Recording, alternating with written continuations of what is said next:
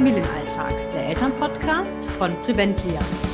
Mein Name ist Jenny Weber. Ich bin Gesundheitsmanagerin und gesund zufriedene Mama. Und ich helfe auch dir, wenn du möchtest, zu einem gesund zufriedenen und entspannten Familienalltag zu finden. Heute bin ich mal wieder nicht alleine, denn ich habe noch eine Folge vom Mama Talk geplant. Und zwar habe ich Daniela Klippel dabei.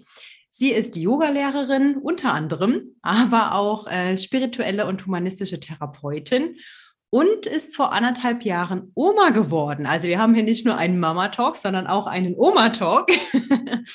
und äh, wir haben jetzt gerade im Vorgespräch schon ein ganz, ganz spannendes Thema äh, gehabt, was wir denn alles ähm, als Mamas für Input bekommen. Ja, also nicht nur über das, was wir in Magazinen lesen, was wir von verschiedenen Therapeuten bekommen, was andere Mamas und deren Mamas so erzählen, sondern was allgemein wirklich auf uns einprasselt und wir da doch sehr, sehr viel im Verstand unterwegs sind.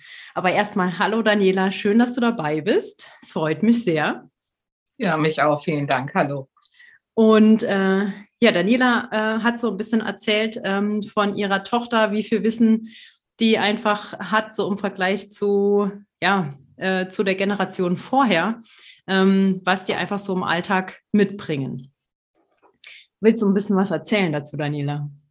Über die Katja? Über meine ja, du musst Oma, auch nicht über, über deine Oma Tochter über erzählen, aber einfach über dieses Beispiel. Ne? Also was, ähm, was wir heute so alles an, an Input äh, kriegen und äh, dass wir das ja auch erstmal irgendwie ein bisschen verarbeiten müssen. Ja, das ist definitiv so. Also es reicht ja von Elternratgebern, äh, äh, Blogseiten, Bloggern, Instagram, auf Facebook hast du Mama-Gruppen, überall. Es ist toll, dass du schnell dich austauschen kannst, aber sehr schnell werden natürlich da auch Bilder suggeriert, äh, die dann dem persönlichen Alltag so oft doch widersprechen. Ne, da entsteht auch ein enormer Druck. Es ist viel Wissen auf der einen Seite da, und auf der anderen Seite wird da auch so eine Messlatte sehr hoch gesetzt. Ja. Hm. Also was ich selber auch bei mir gemerkt habe, äh, gerade bei der ersten Tochter, die Geschichte kennen auch viele Hörer. Also mir ging es ja, als äh, unsere Tochter 2015 auf die Welt kam, ging es mir nicht so gut. Ähm, also nicht wegen der Geburt meiner Tochter, sondern weil ich ähm, nicht wusste, wo hinten und vorne ist. Ich habe einfach diesen Spagat nicht geschafft in den ganzen Rollen, die ich so äh, auf einmal zu erledigen hatte. Und ähm, da versucht man wirklich irgendwie so fremdgesteuert alles, was man so liest, mal umzusetzen und auszuprobieren, äh, ohne dass man so auf sich hört. Ne? Und äh, schaut, was ist denn jetzt für meine Tochter und für mich vielleicht einfach das Richtige? Passt es denn zu uns, ja oder nein? Und das war, äh, so kam es mir vor mit dem ersten Kind, äh, wirklich am ehesten die Herausforderung, rauszufinden, ich höre jetzt auf meinen Körper, auf meinen Instinkt als Mama vielleicht auch. Das schaffe ich jetzt beim zweiten Kind viel, viel einfacher. Mhm. Wie ging es dir da? Weißt du das noch? Ein totaler Unterschied zwischen erster und zweiter Tochter. Ich habe ja zwei Töchter und ich bin sehr jung Mama geworden mit 19. Mhm. Ich war damals wahnsinnig unselbstständig, habe bei meinen Eltern gelebt. Ich habe in dem Sinne, mein Elternratgeber war meine Mutter. Mhm. Und in mir war wirklich so ein Bruch von, oh, okay, ich würde das anders machen, ich würde das anders machen wollen. Ähm, und auf der anderen Seite war ich natürlich noch sehr abhängig und meine Mutter, die hat fünf Kinder großgezogen, die war der Meinung, sie weiß natürlich, wie das alles zu laufen hat. Äh, und da war sehr wenig Raum. Ne, da war auf der einen Seite mein, mein Gefühl und auf der anderen Seite war, waren da meine Eltern, die ihre Erfahrungen hatten. Das hat oft gekracht und das war für mich eine schwierige Zeit. Ich konnte mhm. das gar nicht so genießen. Mhm. Und bei Carlotta war ich dann 28 und da hatte ich wirklich Raum im Vorfeld, mir, mir eigene Gedanken zu machen, vielleicht auch mal das ein oder andere Buch zu lesen, ähm, mich da auch wiederfinden zu können mit meinen Ideen. Und da war ich sehr viel entspannter, ja. Mhm. Und da hattest du dann auch den Freiraum und warst nicht mehr so gebunden an die Meinung und äh, an die Erfahrungen deiner Eltern. Das beste Beispiel ist doch das Stillen. Ähm, meine Mutter kommt ja aus einer Generation, weißt du bestimmt auch, wenn du dich mit dem, weil du dich mit dem Thema viel auseinandersetzt, ähm, die konnten ja alle auf einmal nicht mehr stillen. Es gab mhm. die Babynahrung und plötzlich konnte keine Frau mehr stillen. Mhm. Also sind wir alle ach, kaum gestillt worden, ein paar Wochen. Dann hatte meine Mutter angeblich keine Milch mehr. Bei meiner Tochter, bei meiner ersten, war es dann so, ich wollte stillen. Und dann gibt es halt eben so Hürden und ich habe überhaupt kein Wissen gehabt. Und auf einmal habe ich natürlich dann auch äh, mit der ersten Hürde dieses Gefühl gehabt, uch, hier stimmt was nicht mit der Milch, ähm, ich habe keine Unterstützung gehabt, also mhm. habe ich abgestillt. Mhm. Und bei meiner zweiten Tochter war es dann so, dass ich mir ein Buch geschnappt habe, habe das gelesen. Ich hatte eine andere Hebamme, eine tolle Hebamme und habe es dann nochmal versucht und siehe da, na, ganz im Gegensatz zu meiner Mutter, auf einmal hatte ich doch genügend Milch, um meine Tochter stillen zu können. Ja. Mhm. ja. Meinst du, dass es auch äh, nicht nur dieses, im Grunde war es ja nicht unbedingt das Unwissen, sondern vielleicht einfach diese vorherrschende Meinung in der Gesellschaft und die Gedanken, die einem so vorgegeben wurden, die vielleicht auch blockieren, oder? Total.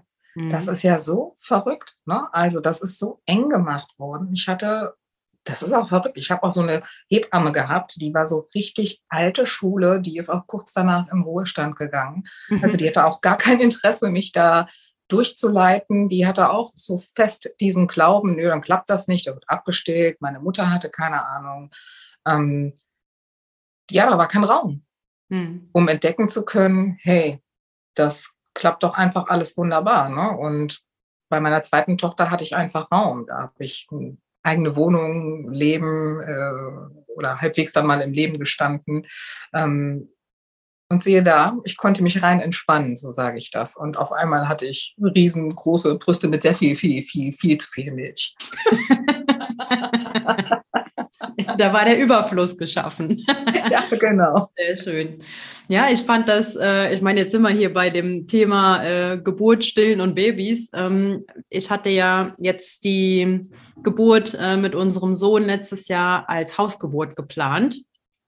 Und da kam von meinem Umfeld erstmal so ein erschrockenes Gesicht und so ein, oh mein Gott, traust du dich das? Wo ich so gesagt habe, ja, früher hat sich das jede Frau getraut, da gab es keine andere Möglichkeit. Also die haben alle zu Hause ihre Kinder bekommen. Was ist daran so anders? Ja, was ist daran ähm, so angsteinflößend? Ich fand ganz im Gegenteil, gerade jetzt so zu der Corona-Zeit als Schwangere oder an, in, während der Geburt dann ins Krankenhaus ähm, zu müssen, fand ich eher erschreckend.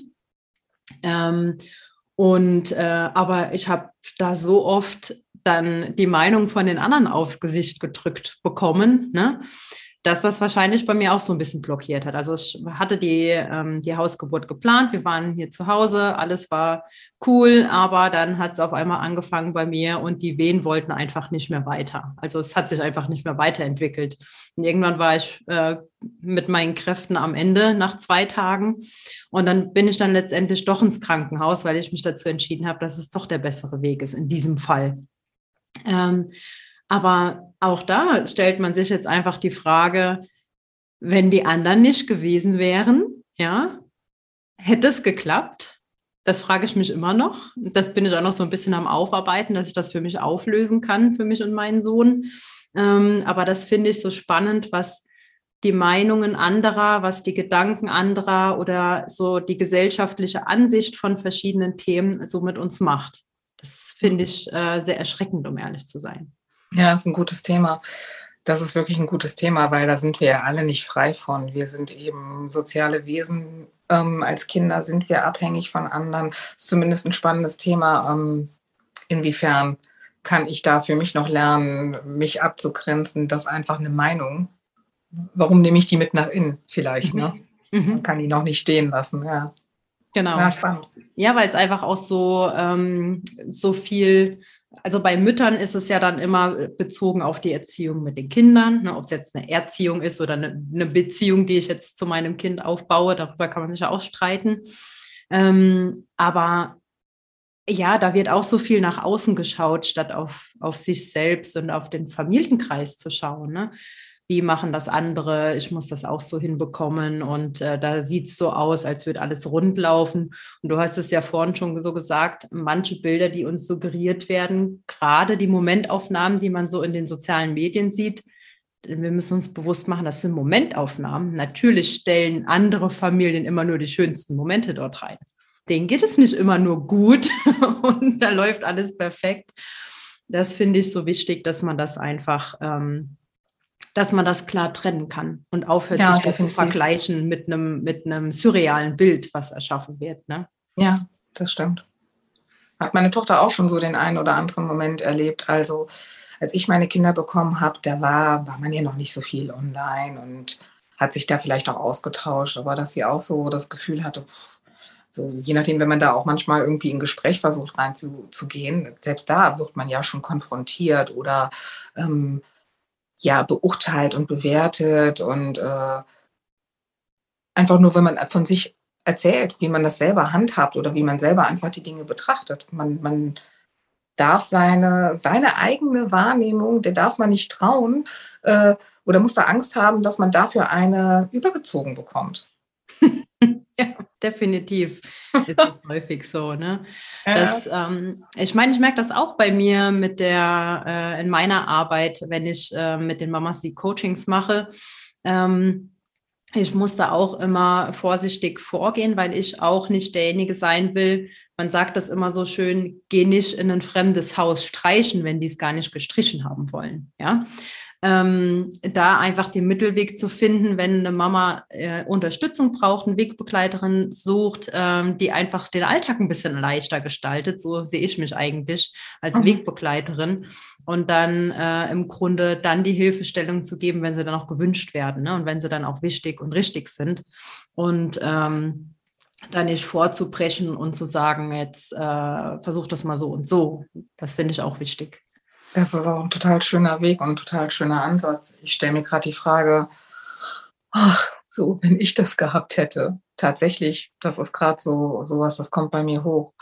Ähm, weil meine Mutter ist eben sehr identifiziert mit ihrer Mutterrolle und ich habe so und so viele Kinder aufgezogen. Da war sehr wenig Raum. Ne? Also mhm. auch bei der zweiten, sie, um einfach mal müde sein zu dürfen oder ähm, frustriert sein zu dürfen, ähm, ohne dass man gleich einen Ratschlag bekommt oder eine Meinung bekommt oder dass jemand es besser weiß. Oft will mhm. man ja eigentlich nur mal Platz haben für die Gefühle, die es Mama sein macht. Und das macht ja auch nicht nur schöne Gefühle. Mhm. Ne? Also man gibt ja gerade als Mama ganz viel von seinem eigenen Platz ab, muss den mit dem Kind teilen. Ähm, dann hat man vielleicht noch eine Partnerschaft, die funktionieren sollte oder wo man das gerne hätte. Ähm, da muss man einfach ganz viele Plätze bedienen und hat das Gefühl, für mich selber ist da einfach wenig Zeit übrig. Ne? Mhm. Und da braucht es manchmal nicht den guten Tipp, mach das und das besser, sondern einfach nur so, oh. ja. ja. Mal auskotzen dürfen, ja, wenn man es genau. so benennen mag, ja. Genau. Ja, jetzt sind wir da schon beim schönen Thema. Was war denn oder was ist denn so in deinem Mama-Alltag so der größte, ich nenne es mal Abfuck, was dich so am meisten nervt? ähm, ich finde es echt total schwierig. Hm. Ja, so ein Teenager-Kind muss ja eigene Wege gehen, muss ja lernen, Nein zu sagen, muss für sich, um zu wissen, wer, wer er dann ist als Mensch, halt immer wieder Nein und Stopp und und so sagen. Und die kommunizieren das ja so auf eine Art und Weise, die ja vielleicht manchmal nicht ganz so reflektiert ist. Ist auch total okay. Aber ich merke einfach, boah, das ist für mich total schwierig, das immer relaxed auszuhalten, da cool zu bleiben, mir bewusst zu machen, die ist da in ihrem Prozess. Ähm, weil ich einfach merke, krass, wenn die so zu mir ist, dann macht das auch ganz viel mit mir einfach. Ne? Und mhm. dann nicht irgendwie sie zu nerven oder dann doch zu nah zu gehen, sie in irgendwas reinzwingen zu wollen. Das ist für mich so der größte Abfuck. Wenn die so eine Phase hat, wo die echt so ist das echt auszuhalten. Mhm. Ja, das kann ich mir vorstellen. Wir haben ja noch ein bisschen bis dahin. Ja. Mal, wenn meine Tochter vor mir steht, dann denke ich, okay, das, da könnte jetzt auch die 15-jährige Lia sein, die dann ja. so reagiert. Aber ähm, ja, ich stelle mir das auch ähm, schwierig vor, das dann auch als Mama tatsächlich nicht so persönlich zu nehmen. Ne? Genau. Im Moment. Genau, das nicht persönlich zu nehmen. Weil man kennt das ja auch. Ähm, früher war man ganz dicke, war, man war die Nummer eins. Ne, wenn die Kinder klein sind, ist man die Nummer eins. Man wird immer geliebt, man wird gebraucht, man wird gekuschelt, man kriegt viel Nähe. Und auf einmal ändert sich das so. Und natürlich, im Kopf wissen wir alle, die kommen in die Pubertät und da verändert sich was in denen. Aber für dich, für dich selbst hat sich ja nichts geändert. Ne? Mhm. Also zu deine Liebe oder, oder vielleicht auch so ein Nähebedürfnis, das du hast. Und dann kommt das wirklich so, wuff. Und dann ist es gefühlt auch manchmal wie von einem Moment auf den anderen nicht mehr so. Und du hast ja nichts getan. Ne? Und das ist schon schwierig dann, mhm. ne? das nicht persönlich zu nehmen. Ja, also äh, diese Entwicklungsstufen als, als Mama. Ich meine, du bist auf einmal von heute auf morgen bist du Mama. Ja, die Geburt, die dauert ja jetzt keine zwei Jahre, dass du ein Studium machst während der Geburt ähm, oder auch während der Schwangerschaft. Ich meine, sind wir mal ehrlich, ähm, wenn man da im Berufsleben ist und ähm, es ist ja nicht so, dass ich mich während der Schwangerschaft von morgens bis abends äh, darauf vorbereite, jetzt Mama zu werden. Äh, nee, vielleicht ab und an habe ich mal Zeit dazu, aber selbst das bringt es ja gar nicht dem nah, wie es sich nachher tatsächlich anfühlt. Also wir sind von heute auf morgen Mama, äh, müssen versuchen, irgendwie klarzukommen und dann müssen wir auch noch irgendwie klarkommen, in diesen verschiedenen Entwicklungsprozessen des Kindes immer mitzugehen und da auch uns manches Mal um ähm, 180 Grad drehen zu können. Ja, dann da auf einmal, wie du sagst, ich werde heute noch äh, sehr gebraucht und morgen ähm, bin ich schon, äh, kriege ich schon gesagt, du nervst, lass mich. Ja, also